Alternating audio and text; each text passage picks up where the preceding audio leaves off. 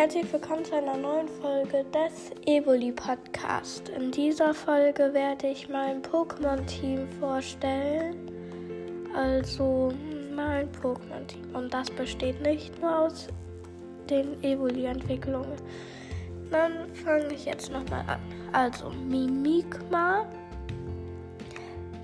ist mein Team. Heute bin ich irgendwie krank. Absol. Absol ist dieses super schöne Pokémon mit einem Horn. Und Lucario ist auch in meinem Team. Ich glaube, das wird mich sehr in meiner Pokémon-Karriere weiterbringen. Und natürlich Evoli.